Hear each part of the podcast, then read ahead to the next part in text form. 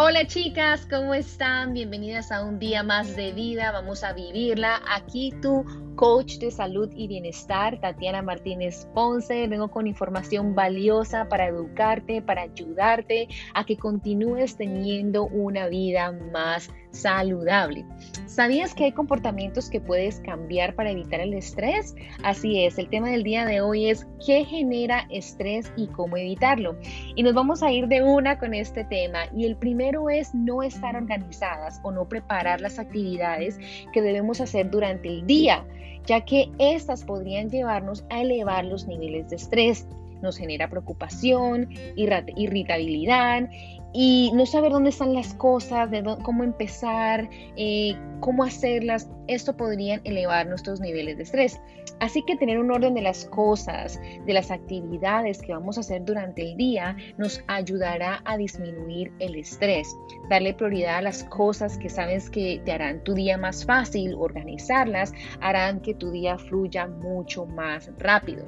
El segundo es saltarse el desayuno y esto pasa muy seguido a muchas personas, a mí también solía pasarme y no le daba prioridad porque no tenía conocimiento de este.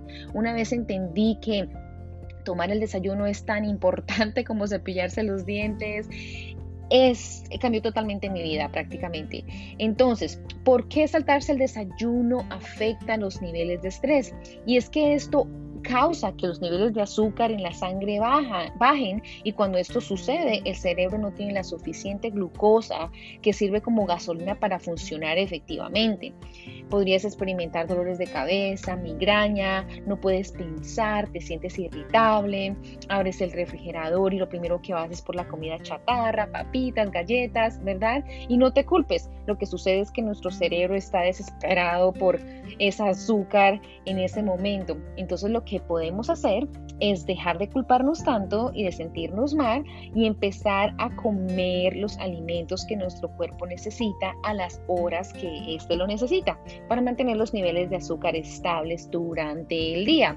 Y el último ah, que quiero mencionar y que también es demasiado importante es la falta de sueño. Y definitivamente es uno de los grandes factores que causa estrés. Y no hay más remedio para esto sino dormir. Tienes que dormir lo suficiente, dormir lo suficiente, porque este evitará que los niveles de estrés se eleven, que la hormona del cortisol se active eh, y te haga sentir irritable eh, durante el día o al día siguiente. Evita quedarte pegada al teléfono hasta horas, hasta altas horas de la noche. Ayuda a tu habitación, ayuda a que tu habitación sea un espacio seguro, un espacio limpio, organizado y ojalá pueda estar oscuro porque la luz podría afectar em, el hecho de que de pronto te podrías despertarte, ¿verdad? Eh, molesta eh, la luz.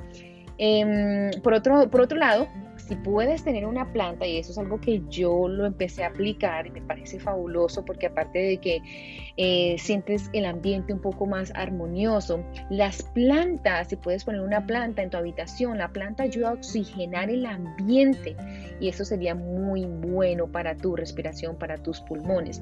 Y algo que solía yo hacer mucho y lo dejé de hacer para mejorar mis horas de sueño es evitar tomar agua dos horas antes de irme a dormir para evitar despertarme a medianoche. Entonces, chicas, esos son algunos de los comportamientos que genera estrés y consejos que te invito a seguir para evitarlo. Si te gustaría hablar de este tema o de algún otro tema, por favor déjamelos en los comentarios. Gracias por quedarte hasta el final de este podcast. Hasta la próxima vez. Un abrazo.